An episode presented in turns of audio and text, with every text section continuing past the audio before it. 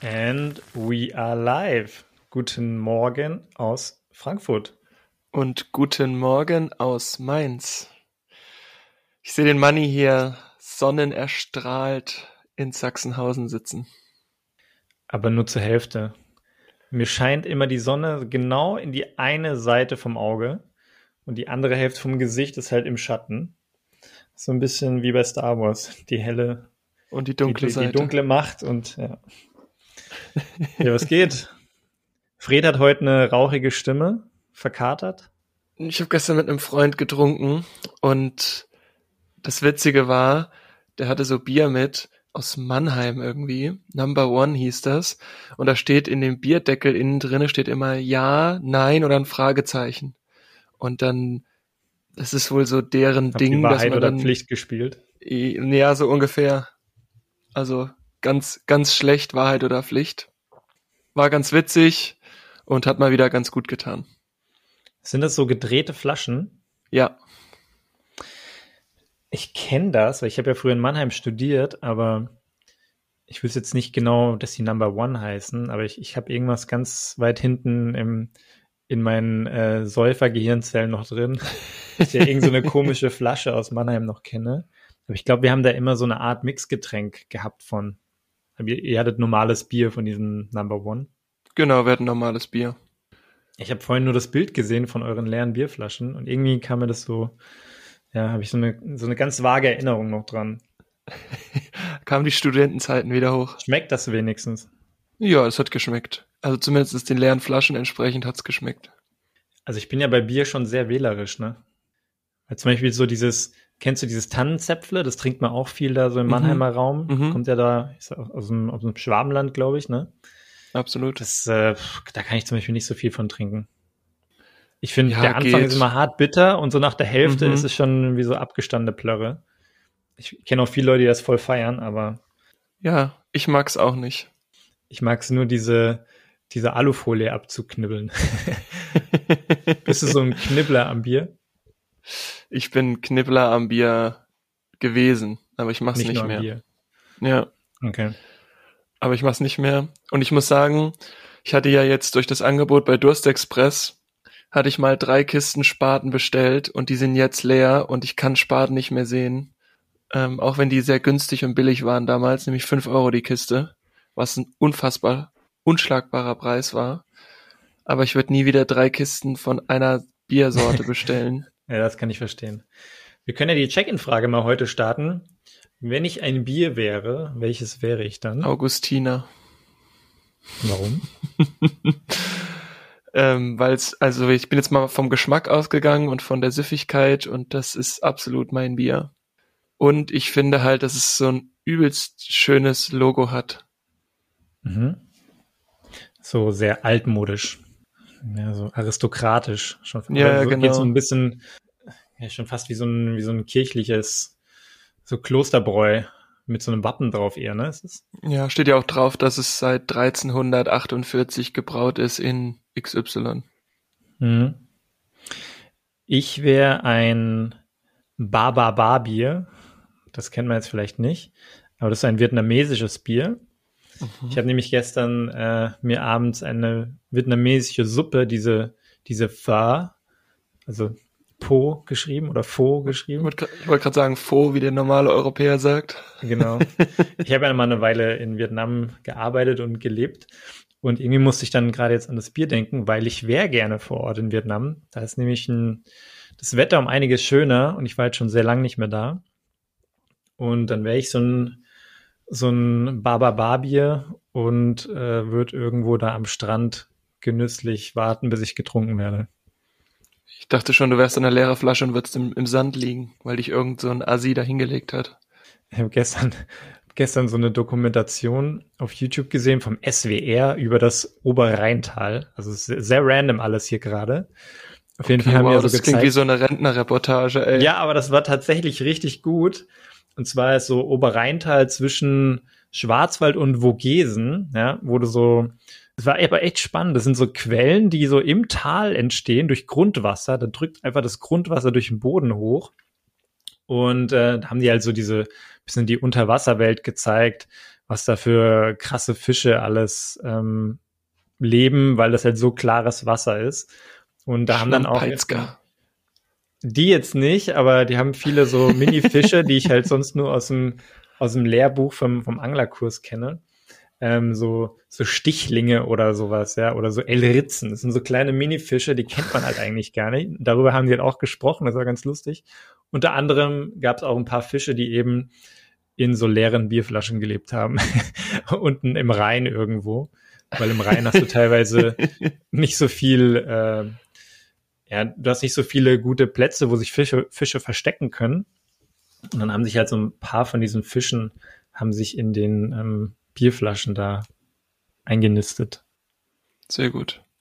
Um jetzt mal die Randomness hier so ein bisschen zu durchbrechen, habe ich mir gedacht, dass wir da starten, wo wir letzte Folge aufgehört haben. Mit einem A- und B-Test? Mit dem A- und B-Test für den Money. Nicht vom Money, sondern für den Money. Oh, direkt reinstarten damit? Klar. Dachte, wenn, dann machst du das am Ende. Nee, nee, nee, nee. Das, ist, das muss jetzt thematisch passen. Nachdem wir jetzt hier so ein bisschen warm gelaufen sind. Mit Bier und Fischen, ja. Das ist Mit Bier und Fischen, Kombi. absolut. Also es sind auch um die 20 AB-Fragen. Ich hatte 30 für dich. Letztes Mal waren es noch 25. Ja, ich habe immer noch ein paar. Ich habe gemerkt, immer wenn ich, äh, wenn mir irgendwas noch interessant vorkam, habe ich einfach irgendwie eine neue erfunden in dem Moment. also waren, glaube ich, am Ende wahrscheinlich über 30. Super geil. Wie viele Vetos hättest du gerne? Nicht viele. Sagen wir drei. Okay. Ich glaube, ich, ich, ich würde versuchen, keine Vetos zu nehmen, außer sie sind wirklich unappropriate. Okay. Also nur noch mal so ganz kurz zum Einleiten. Ich lese jetzt immer Sachen vor und Manni muss sich entscheiden, ob A oder B und muss es sozusagen direkt schnell sagen. Mhm. Okay, dann legen wir mal los. Birkenstock oder Adidas? Adidas. Adidas oder Nike?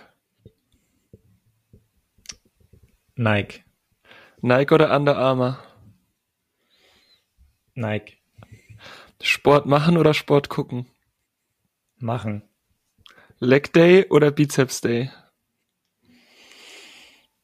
Ah, Bizeps. Win Wintersport oder Sommersport? Sommersport. Ski oder Snowboard? Ski. Surfen oder Tauchen? Surfen. MMA oder Boxen? MMA. Kaffee oder Bar? Kaffee. Café oder Club? Kaffee. Klassisches Projektmanagement oder agiles Projektmanagement? Agile all the way. Scrum Master oder Product Owner? Scrum Master. Telefonieren oder schreiben? Telefonieren. Blond oder braunhaarig? Veto. das kann ich nicht beantworten.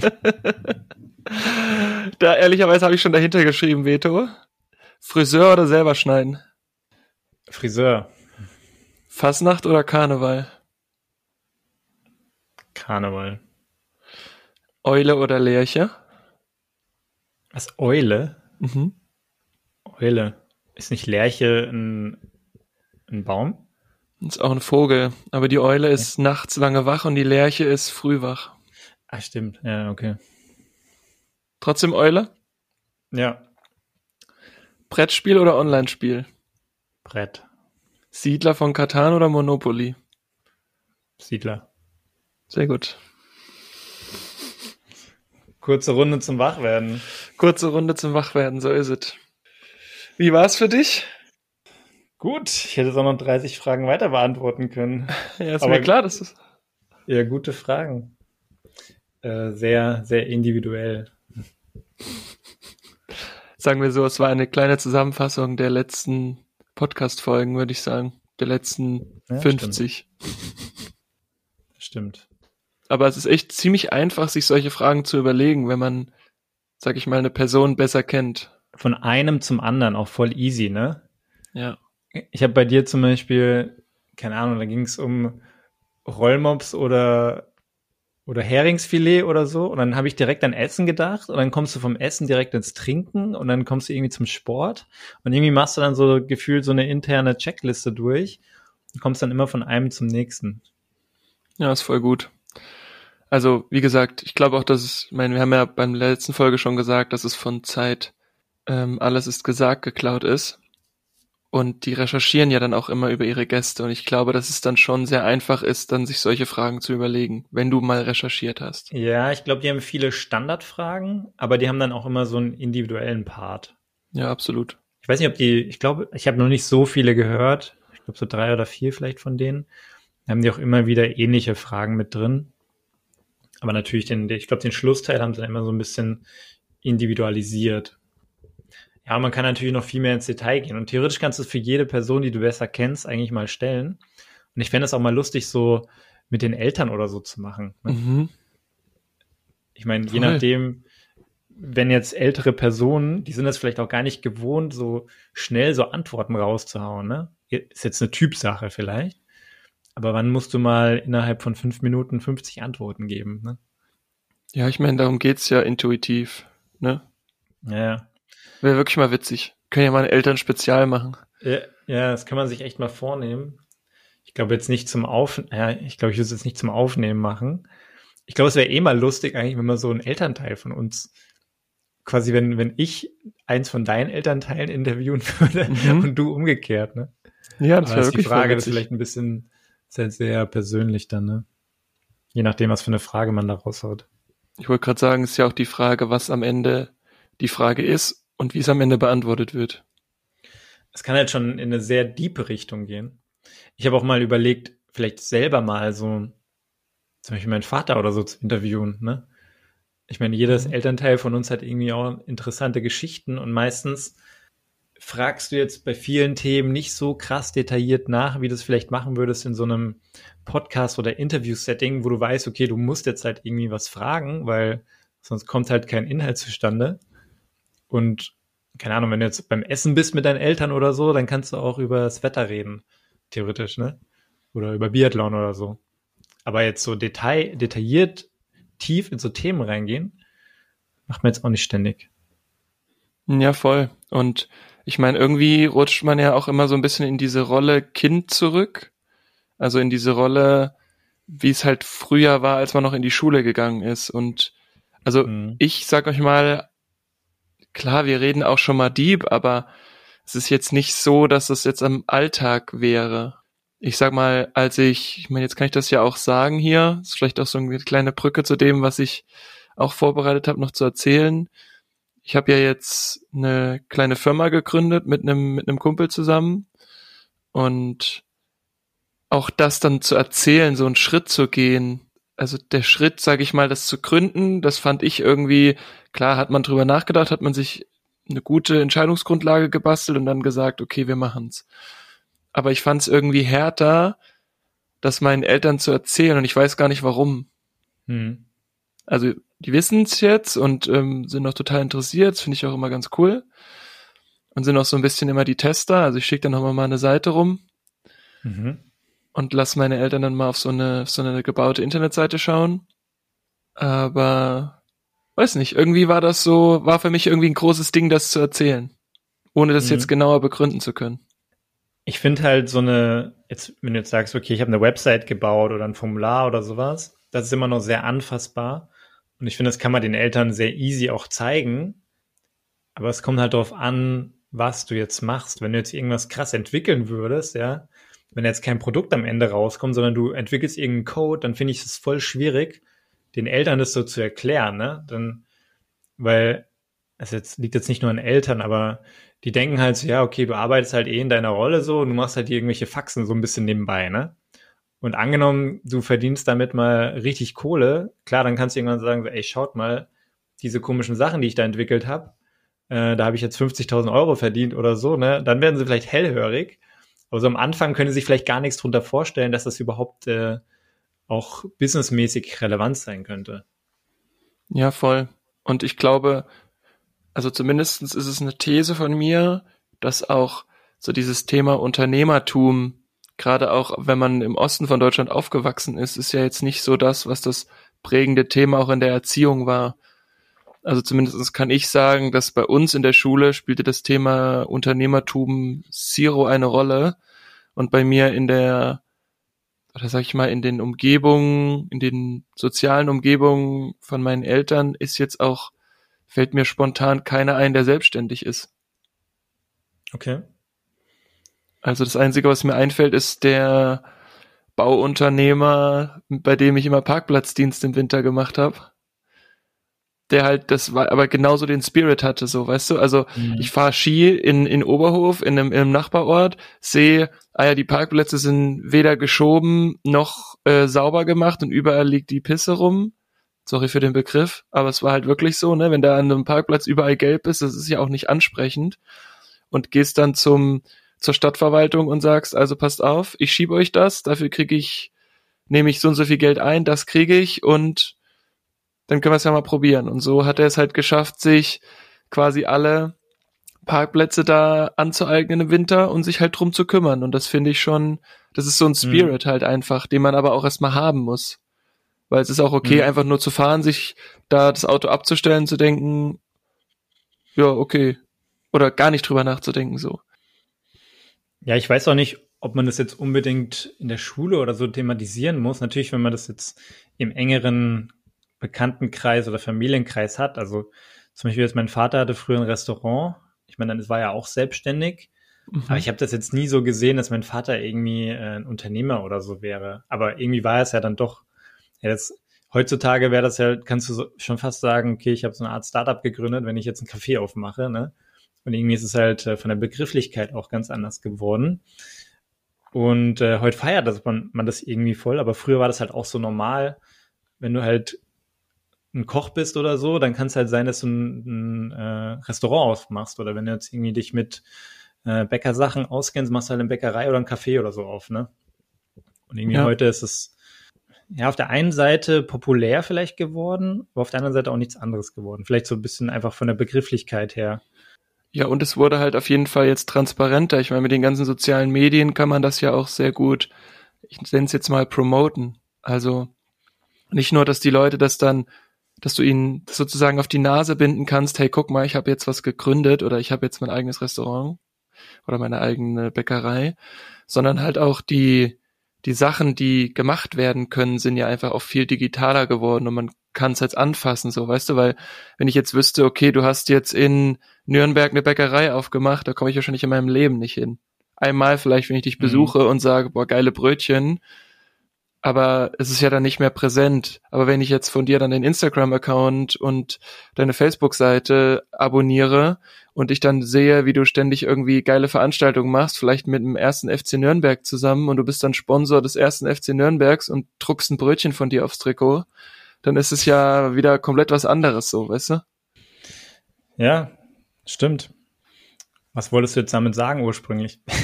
ich wollte einfach nur ursprünglich sagen, dass ähm, weil wir es ja von Eltern hatten, dass es, weil wir, wir kamen von Dieb, mit, mit Eltern Dieb reden und ich fand diese Entscheidung zu kommunizieren war für mich auch Dieb. Also da ja, dazu erzählen, was mich bewogen hat und wie ich dazu gekommen bin und ähm, wie gesagt, ich war vorher irgendwie so ein bisschen aufgeregt, aber so völlig ohne Grund. Aber vielleicht, weil ich mit meinen Eltern über sowas vorher noch nie gesprochen hatte. Es war halt total das gute Gespräch. Okay, ich fände es jetzt, also ich kann es nachvollziehen, dass es vielleicht ein bisschen aufregend ist. Es wäre jetzt was anderes, wenn du sagen würdest, okay, ich habe meinen Job gekündigt, weil ich jetzt äh, 100% in mein Startup investiere. Oder wenn du es jetzt halt neben der Arbeit hermachst. Deswegen äh, kann ich verstehen, dass es vielleicht ein aufregendes Thema ist, aber es ist jetzt nicht, ist jetzt noch nicht weltverändern eigentlich. Ne? Deswegen. Nee, ist es nicht. Aber witzigerweise war das eine der ersten Fragen. Ach so, ob du Job gekündigt hast. Ja, oder ob ich jetzt weggehe. Ja, wenn du jetzt aufgeregt zu mir kommst und mir über irgendeine Business-Idee erzählst, dann denke ich jetzt auch erstmal so, okay, krass, ist jetzt alles hingeworfen oder was und fokussierst dich jetzt komplett darauf. Aber ich sag mal, solange man das ja nebenbei macht, das, das ist ja auch das geringste Risiko. Das ist eh, ich glaube, der entspannteste Einstieg, wenn du sagst, okay, ich kann mir ein Nebengewerbe aufbauen oder ein Startup oder wie auch immer man das nennt, aufbauen und kann nebenbei noch arbeiten, egal ob du jetzt in Kurzarbeit bist oder in Teilzeit bist oder wie auch immer oder in Elternzeit oder so, ja. Und äh, kannst dir nebenbei was aufbauen. das ist natürlich die entspannteste Art. Auf der anderen Seite hast du natürlich auch nicht die volle äh, Zeit zur Verfügung, um jetzt 40, 50 Stunden in der Woche da äh, rein zu investieren. Ne? Ist halt immer so ja. geben und nehmen.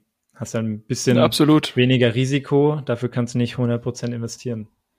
Ja, und du hast halt nicht den 100% Fokus, aber ich muss sagen, ja. ich finde halt die Zeit jetzt mit, mit Kurzarbeit, auch wenn wir wieder angefangen haben zu arbeiten, die Zeit, in der man jetzt in Kurzarbeit ist, ist schon ein sehr, sehr gelungener Zeitpunkt, das mal auszuprobieren, weil ich meine, das Risiko ist halt quasi null. Weil natürlich musst du Geld ausgeben, aber wenn du was einnimmst, okay, dann wird das verrechnet mit dem Kurzarbeitergeld, aber am Ende hast du ja trotzdem das gleiche Geld. Ja. Und ich finde, das ist eine sehr, sehr komfortable Situation. Und wenn jemand wirklich eine Idee hat, vielleicht auch so ein kleiner Aufruf, wenn man eine Idee hat dazu oder sagt, ich bin jetzt auch in Kurzarbeit und ich könnte mir sowas vorstellen, finde ich, ist es jetzt die beste Zeit dafür, sowas mal zu starten. Einfach mal austesten. Genau. Ja. Ja, meistens ist ja auch so, dass man am Anfang, was man startet, ist dann vielleicht drei Monate später schon wieder hinfällig, beziehungsweise man hat dann, dann sich irgendwo anders hin entwickelt. Das ist ja einfach so dieser Lernprozess. Ich habe ja auch mit äh, zwei Kollegen was gestartet und äh, das, was wir am Anfang wollten, war dann nach drei Monaten schon gefühlt fünfmal hinfällig, weil man sich immer wieder gesagt hat, okay, das funktioniert nicht so, wir müssen es eher so machen. Weil man kriegt ja dann auch Feedbacks aus verschiedener Runde oder man äh, ist opportunitätsgetrieben und merkt, oh, da könnten wir was machen, dann kann man dahin gehen. Das wird ja bei dir wahrscheinlich auch nicht anders sein. So der Plan am Anfang, den du dir vielleicht stellst, ist ja auch erstmal nur so eine grobe, so eine grobe äh, ja, Richtlinie oder so ein grobes Ziel, was man hat. Und dann muss man es immer wieder anpassen, wenn sich die Gegebenheiten verändern, wenn wir jetzt schon vorhin auch äh, agil angesprochen haben. Ja, voll. Und ich meine, das verändert sich ja auch immer wieder. Und am Ende ist es ja auch ein kundenbasiertes Business. Zumindest das, was, was ich mit meinem Kumpel gegründet habe. Und du, wenn am Ende die Kunden sagen, wir wollen aber B und du hast dich um A gekümmert, naja, wenn die Kunden einen Bedarf bei B sehen, dann mache ich halt B. Also, ne, das ist relativ ja. einfach. Und ich glaube aber auch, das hat wieder was mit Mindset zu tun, weil ich sag mal so, ich habe bei mir schon auch gemerkt, wenn man jetzt so seine eigene Website baut und so sein Aushängeschild, ich, ich merke da schon auch, wie man so ins, wie soll ich das jetzt sagen, ins Perfektionistische abrutscht weil es soll ja gut sein, ich präsentiere mich damit und mir fällt sehr, sehr schwer, so dieses Agile dann da anzuwenden und zu sagen, ja, okay, probieren wir jetzt mal aus, passt schon.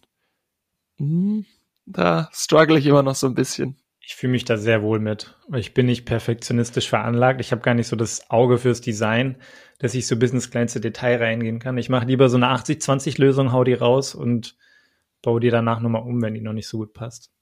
Glaubst du denn, dass äh, jetzt mehr Leute gründen werden als, ich sag mal, vor der Corona-Pandemie oder eher weniger aus verschiedenen Perspektiven?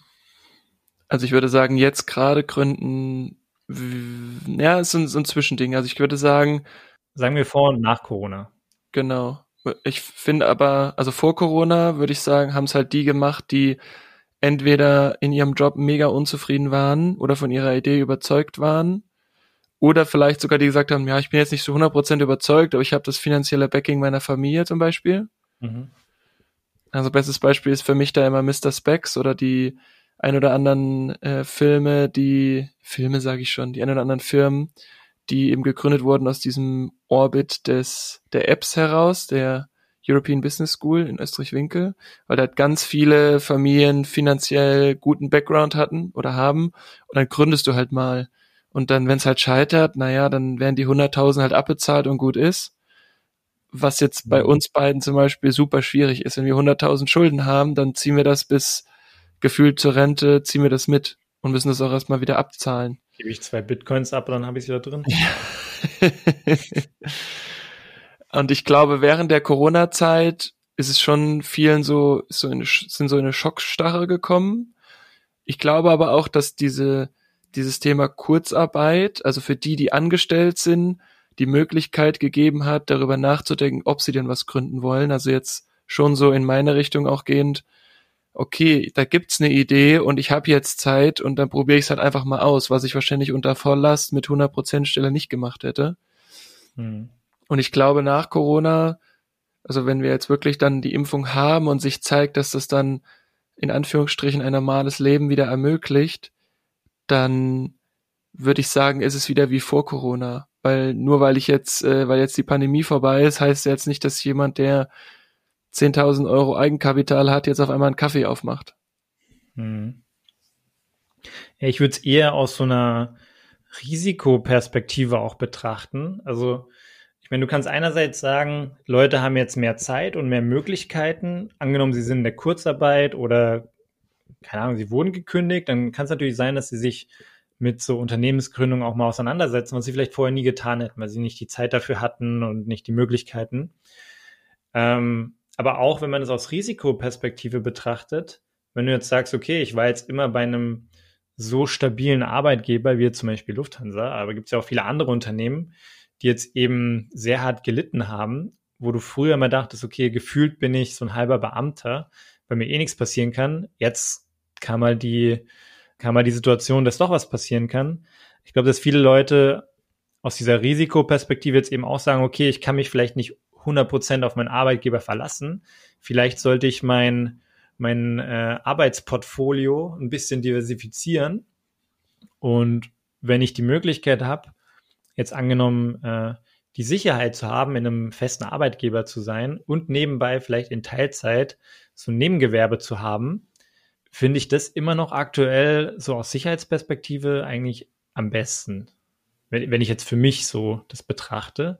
Wenn du natürlich 100 Prozent äh, bei einem Arbeitgeber angestellt bist, dann kann es sein, okay, du, wenn es dem Arbeitgeber nicht gut geht, ich meine, äh, gibt es ja immer wieder so Phasen, wo dann Arbeitgeber auch äh, Leute rausschmeißen, ja.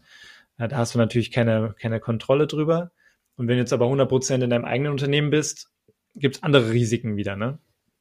Deswegen, ich glaube schon, dass es... Klar, äh, selbst und ständig, ne? Ja, genau. Und ich glaube eben, dass, wie du auch gesagt hast, es gibt einige Leute, die eher in so eine Schockstarre verfallen und einige Leute, die eher äh, aktiver werden können mir vorstellen, dass vielleicht ein paar mehr äh, so Unternehmensgründungen geben wird. Schwierig zu sagen. Ich glaube, es gibt halt die und die Gruppe von Menschen. Voll. Und neben der Gründung hast du natürlich aber auch die Businesses, die es halt jetzt auch nicht schaffen werden, die, die jetzt über die Wupper springen. Also. Die Wupper. Ich glaube, das, das ist ganz witzig, ne? Lustiger Spruch, jetzt gar nicht, wo der herkommt. Wahrscheinlich vom Fluss Wupper. Ist es ein Fluss? Wupper? Ja, klar. Das ist der Fluss in Wuppertal. Ah, ja, das macht Sinn. Das Tal der Wupper. Ja, macht Sinn. War ich noch nie. Ich auch nicht. Jedenfalls glaube ich, dass jetzt doch die ein oder andere auch pleite gehen wird. Und das, also ich glaube, dass das Krasse ist halt, also es gibt ja schon viele kleine Restaurants und sowas, die jetzt halt auch ein halbes, dreiviertel Jahr nicht richtig geöffnet haben und die ja auch irgendwie überleben müssen. Und klar bekommen die jetzt Hilfe vom Staat, der, by the way, mega bürokratisch ist. Aber der ein oder andere wird es da sicherlich nicht schaffen und die Kraft jetzt aufbringen, das Ganze zu überleben. Und ich habe mir aber auch so gedacht, und das geht so ein bisschen in die Richtung, was du gerade gesagt hast mit den Neugründungen. Ich glaube halt, wenn du eine geile Location, jetzt wie zum Beispiel in der Mainzer Neustadt hast, und da jemand zumacht, in Anführungsstrichen, dann wird sicherlich nicht lange dauern, bis jemand anders da die Möglichkeit oder die Gelegenheit ergreift und was Neues aufbaut. Mhm. Vermutlich. So, springen wir mal weg von den Unternehmensthemen. Ähm, ich habe die Woche gelesen, dass es eine europaweite Unterschriftensammlung gibt gegen Gesichtserkennung. Dass man quasi, man möchte verhindern, dass zum Beispiel Staaten oder gewisse Firmen, ähm, ich sag mal in der, in der nahen oder ferneren Zukunft, ähm, Menschen an deren Gesichtern erkennen. Wie jetzt zum Beispiel, man könnte Leute komplett kontrollieren mit CCTV, wie sie durch Städte laufen und äh, hat natürlich dann so ein bisschen die volle Transparenz über die Menschen. Und ich wollte dich mal fragen, würdest du bei sowas mitmachen? Oder findest du eigentlich so Gesichtserkennung kann schon äh, sehr vorteilhaft sein? Ja, also das erste ist ja, es geht ja jetzt schon. Also die Polizei, wenn du die ganzen Kamerasysteme, die es jetzt schon gibt, hast, die können das ja unter einem Verdachtsfall anzapfen und dann können sie dich auch verfolgen. Von daher, hm, finde ich das ein bisschen fragwürdig, dass es jetzt gemacht wird. Und ich finde es irgendwie fragwürdig, weil, also ich meine, ich gehe jetzt von meiner Bubble aus, aber Handy mit Gesicht entsperren, Tablet mit Gesicht entsperren, müsste ich, glaube ich, nochmal tiefer drüber nachdenken. Also, ich finde es natürlich nicht geil, wenn alle meine Wege aufgezeichnet werden. Aber dann dürfte ich eigentlich auch keinen Fingerabdruck machen am Handy, da dürfte ich keine Gesichtserkennung machen am Handy. Hm. Da müsste ich das auch alles löschen. Ja. Was ist da deine Meinung dazu? Ist eigentlich schon, ich meine, da hat man sich nie groß drüber Gedanken gemacht, ne, dass man am Handy einfach mit dem, mit dem Gesicht äh, das entsperrt. Oder früher mit dem Fingerabdruck. Noch weiter sogar, was jetzt am Flughafen eingeführt werden soll, dass du halt anhand deiner biometrischen Eigenschaften durchs Gate gehen kannst. Ja, das ist eigentlich schon praktisch auch, ne? Wenn du theoretisch irgendwann keinen Pass mehr brauchst, so zum Vorzeigen. Ja, und es ist aber so gefühlt, hat es halt wieder so zwei Seiten, die Medaille. Zum einen das Thema, oh Gott, jetzt werde ich hier überwacht, und zum anderen halt aber einfach, es macht halt teilweise das Leben echt entspannt. Es ist halt immer die Frage, okay, was, was bist du bereit einzugehen dafür, dass gewisse Themen ein bisschen praktischer oder entspannter sind, ne? Mhm. Ich lese gerade so ein Buch, beziehungsweise ich bin jetzt fertig. Es nennt sich Quality Land. Hast vielleicht schon mal gehört, ist auch recht bekannt in Deutschland. Das ist ein deutscher Autor. Und äh, das ist so ein sehr satirisch über diese ganze Digitalisierung, die vorangeht. Und er erzählt eigentlich so eine Geschichte von einer Person, die nennt sich Peter Arbeitsloser. Und zwar heißt, hast du immer den Nachnamen von deinen Eltern, also was die damals als Beruf ausgeführt haben. Und sein Vater war halt arbeitslos, deswegen Peter Arbeitsloser. Da bist du natürlich okay, mal hart geframed, wie dein Leben so ja. vermutlich äh, sich entwickeln wird. Und dann gibt's dann halt auch irgendwie den, den Martin Vorstandsassistenten oder irgendwie sowas. Oder Martin Vorstand heißt er zum Beispiel, weil sein Vater halt Vorstand war. Okay, und er ist, naja, ist auf jeden Fall ziemlich lustig geschrieben. Und die führen halt auch sehr viele von diesen Digitalisierungsthemen so ins Extreme mit Droiden und verschiedenen KIs, die da verschiedene Sachen machen. Und da gibt's natürlich auch, ja, ohne zu viel zu verraten, aber dann so diese bekannten Themen, die man kennt, so wie Facebook oder, oder Amazon, die werden da auch in einer Art und Weise dargestellt. Und äh, ziemlich cool gemacht. Und da zahlen die zum Beispiel, wenn sie jetzt irgendwie äh, ein Paket oder so erhalten oder wenn sie irgendwie im Supermarkt sind und was einkaufen, dann bezahlen sie nicht per, per oder Gesichtserkennung oder, oder Fingerabdruck, sondern sie müssen immer das iPad küssen. Irgendwie wird halt geschrieben, dass sie ähm, Fingerabdruck ist halt nicht mehr so sicher und die, die Struktur einer der, der Lippen von den Menschen mit dem mit der DNA und so durch den durch den Kuss ist halt irgendwie noch besser und äh, dann, dann knutschen die immer so eine Art okay. iPad. ist richtig dumm halt, ne? Aber es in dem, wie sie es halt beschreiben, ist richtig gut gemacht. Und es ist ein gutes Buch, kann ich sehr empfehlen. Regt zum Nachdenken an. Und da gibt's auch schon den zweiten Teil, der kam, glaube ich, letztes Jahr raus. Und aus dem Grund habe ich es mir auch gekauft. Ich, ich mache das oft so, wenn ich einen guten zweiten Teil sehe und der interessiert mich und ich kann den ersten Teil noch gar nicht, dann kaufe ich mir erst den ersten Teil. Und äh, damit ich das in richtiger Reihenfolge lesen oder sehen kann. Das habe ich damals auch Macht bei The Last of Us gemacht mit dem PlayStation-Spiel. Mhm. Ich werde mir auf jeden Fall jetzt Quality Land 2 versuchen, mal auf eBay Kleinanzeigen günstig zu schießen. Das kostet noch 30 Euro oder so, das Buch. Oder 25. Krass. Ja, ist voll viel Geld. Apropos eBay Kleinanzeigen. Ich habe jetzt diese Woche eine Tasche verkauft, die ungefähr eineinhalb Jahre lang inseriert war und ich war schon kurz davor, sie wegzuwerfen, weil ich oder irgendwo draußen hinzustellen, damit sie jemand mitnehmen kann, weil sie mich einfach auch gestört hat langsam. Und dann schrieb mir jemand aus Österreich, ob er die haben kann und ob ich die A nach Österreich schicken kann. Mhm. Ja, und dann dachte ich wieder so, eigentlich ist es total gut, so eBay Kleinanzeigen einfach auch mal stehen zu lassen. So. Aber ne, läuft das nicht immer nach 30, 90 Tagen ab? Ja, dann musst du halt neue einsetzen. Aber das ist ja, wenn du die Anzeige schon hast, kopierst den Text und stellst es wieder ein. Okay. Und wie viel hast du jetzt bekommen? Fünf Euro oder? ein bisschen mehr? 15 waren es noch. Okay. Und das Spannende ist aber, ich habe die Tasche halt mal für 120 gekauft, so ist halt so bitter. Ja. Ist halt echt Leder gewesen, aber der Markt ist halt nicht da. Ist wie mit so, mit so einer Couchgarnitur fürs Wohnzimmer. So, die kaufst du, ist mega geil, kostet voll viel Geld, aber wenn du sie loswerden willst, kriegst du irgendwie noch ein Zehntel, wenn überhaupt. Ja, ist genau wie mit einer Küche. Du ja. hast eine Küche, baust die ein in deine Wohnung und entweder der Nachmieter übernimmt sie halt, oder wenn du sie dann rausbauen müsstest, dann hast du ja, dann kannst du, wenn überhaupt, noch ein Zehntel dafür verlangen. Ja, wenn sie natürlich drin bleibt, dann kannst du einigermaßen deine Kosten vielleicht decken, zumindest die Hälfte oder so. Wenn du nutzt ja auch ein bisschen ab, ne? Ja, voll. Ich wollte noch mal die Tagesschau loben. Ich habe gestern oder vorgestern Tagesschau geguckt. Ich glaube, ja, es war gestern Abend und die hatten ja jetzt mittlerweile, die haben ja immer so so Graphen dargestellt, wie viele Neuinfektionen es gibt. Ne? Und dann haben sie für jeden Tag, keine Ahnung, 3000, 5000, 10.000, haben sie dann so dieses Graphen, so einen Graphenverlauf. Und äh, jetzt haben sie eine neue Grafik eingeführt. Das fand ich eigentlich ganz cool.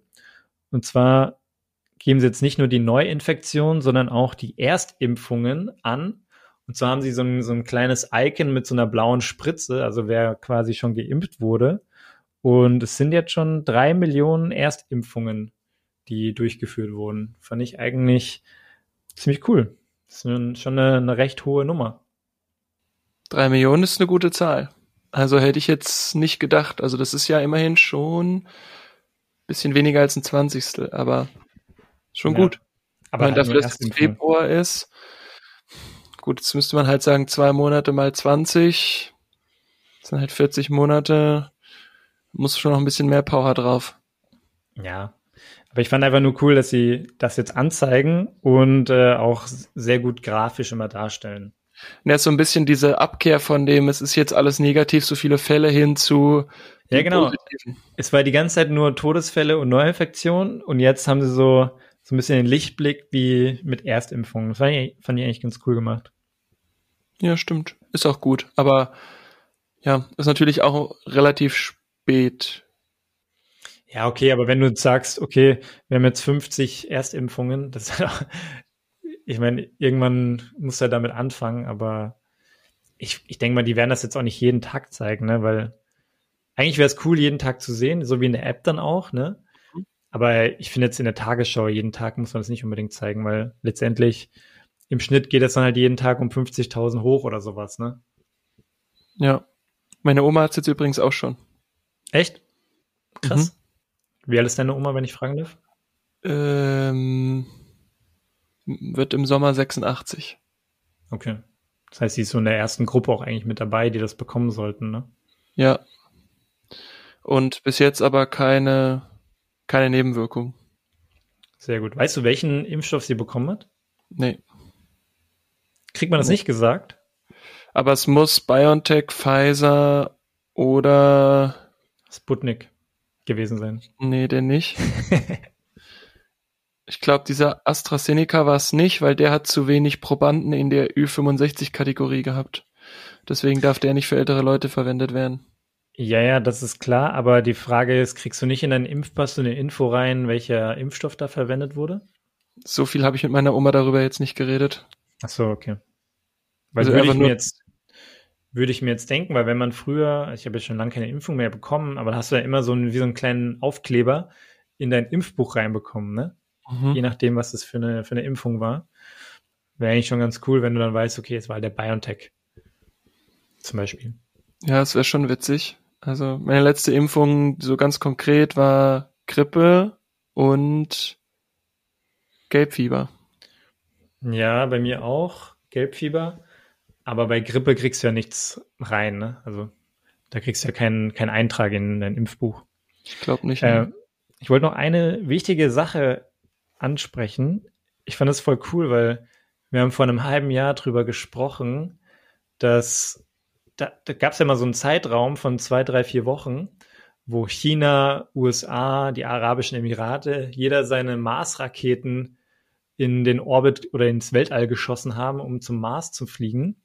Ja. Und jetzt ein halbes Jahr später kommen halt die ganzen Raketen da nach und nach an von NASA, also von der NASA, ähm, ist jetzt dieser Mars Rover Perseverance, sollte jetzt gestern Abend, so, ich glaube, 10 Uhr Ortszeit hier bei uns, sollte der einfach landen. Und ich finde das schon mega krass. Ich habe da vorhin so ein erstes Bild gesehen. Ich glaube, den Landevorgang, mhm. den siehst du jetzt nicht als Video, weil äh, du kannst jetzt auch nicht so ein, so Netflix-Livestream vom Mars darunter schicken, aber die haben halt Mars so die ersten, machen. ja, die haben ja nicht die ersten, äh, zumindest die ersten Vi äh, Fotos halt geschickt. Ich finde es schon irgendwie mega spannend. Also diese ganze Thematik, ne, so ins an, zu anderen Planeten fliegen. Jetzt ist halt irgendwie so ein Rover dort, untersucht, ob es, keine Ahnung, ob es Wasser oder schon mal Leben dort gegeben hat. Und äh, habe gerade letztens wieder einen Podcast gehört mit Elon Musk, der bei Joe Rogan war. Und haben sie auch wieder über die Besiedelung von anderen Planeten äh, im Weltraum gesprochen. Das ist schon irgendwie so ein Thema. Keine Ahnung, das triggert mich schon krass. Also ich finde das schon mega spannend. Ist nicht nur, weil ich äh, früher so Stories über Aliens und so gehört habe, ja, aber irgendwie finde ich das schon sehr, sehr spannend, auch so für die Menschheit an sich. Voll, und ich finde halt auch krass, musst du mal überlegen, da gibt's ja es werden ja sozusagen in Anführungsstrichen Strahlungen gesendet, damit dieses Bild übertragen werden kann. Das ist ja nichts anderes als ein WLAN in deinem Haus, nur dass du das halt über hunderttausende Kilometer zum Mars schickst, diese WLAN-Strahlung, um sind das einfach Bild zu Radiowellen, ne? Das ist so krass. Das ist mega abgefahren. Du schickst einfach Bilder. Auch hier dieser Elon Musk hat auch damals seinen Tesla hochgeschickt, ne? Weil sie brauchten irgend so ein Payload für ihre irgend so eine Falcon 9 Rakete oder sowas. Dann haben sie ja überlegt, wo sollen sie jetzt einen Zementblock hochschicken. Das war natürlich, das wär, hätte ja keinen Sinn gemacht.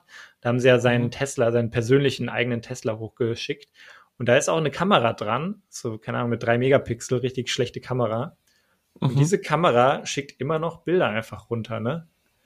Und Krass. da hat er einfach so live, also nicht Live-Bilder, aber ab und zu kriegt er dann ein Bild von der Kamera, die an seinem Tesla da äh, dranhängt. Ich meine, ich glaube, die schwirrt halt um die Erde und nicht um den Mars, aber äh, ist dennoch irgendwie krass, dass halt über Radiowellen sowas übertragen werden kann. Ja, ist wirklich sehr, sehr abgefahren. Vielleicht äh, als, wenn du noch irgendwas Wichtiges hast, wäre das jetzt los, sonst leite ich die Checkout-Frage ein. Ich finde es eigentlich ein schönes Thema mit Weltraum und Neuerungen und tollen Ideen, so langsam Richtung Wochenende auszukleiden. Ja, finde ich auch gut. Dann die Checkout-Frage. Wenn du jetzt mit, ich sag mal, mit der ersten oder zweiten Charge von Menschen auf den Mars kommen würdest, welche Aufgabe hättest du da gern vor Ort? Mm, ich würde sagen, also ich fand es jetzt in meinem Kopf, mein erster Gedanke war so Projektmanager, aber was ich damit meine ist sozusagen der, der dir alle Informationen bündelt. So, also keine Ahnung, da gibt es irgendeinen Suchtrupp, die dann erstmal den Brunnen bauen, die dann zurückmelden, alles klar, Brunnen ist gebaut, Wasser fließt. Und dann die nächsten, die dann das erste Haus gebaut haben, so, yo, wir haben jetzt äh, hier eine sichere Unterkunft, wir können jetzt alle da rein, wir können jetzt die das Spaceship verlassen, so. Und der das dann runtermeldet, in Anführungsstrichen, auf die Erde. Hm. Ich glaube, ich fände es mega cool, wenn ich so die Lebensräume mit aufbauen würde.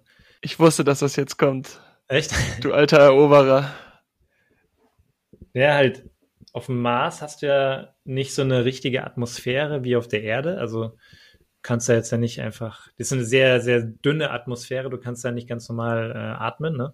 Mhm. Das heißt, man muss ja erstmal irgendwie sowas, entweder du musst eine Atmosphäre künstlich aufbauen, keine Ahnung, wie man das macht, du musst wahrscheinlich einen Mond hinschicken, also einen Mond bauen und äh, eine Erdanziehungskraft irgendwie und einen, einen, Eisenkern irgendwo in die Mitte von, von dem Mars anpflanzen. Also keine Ahnung, ob das geht.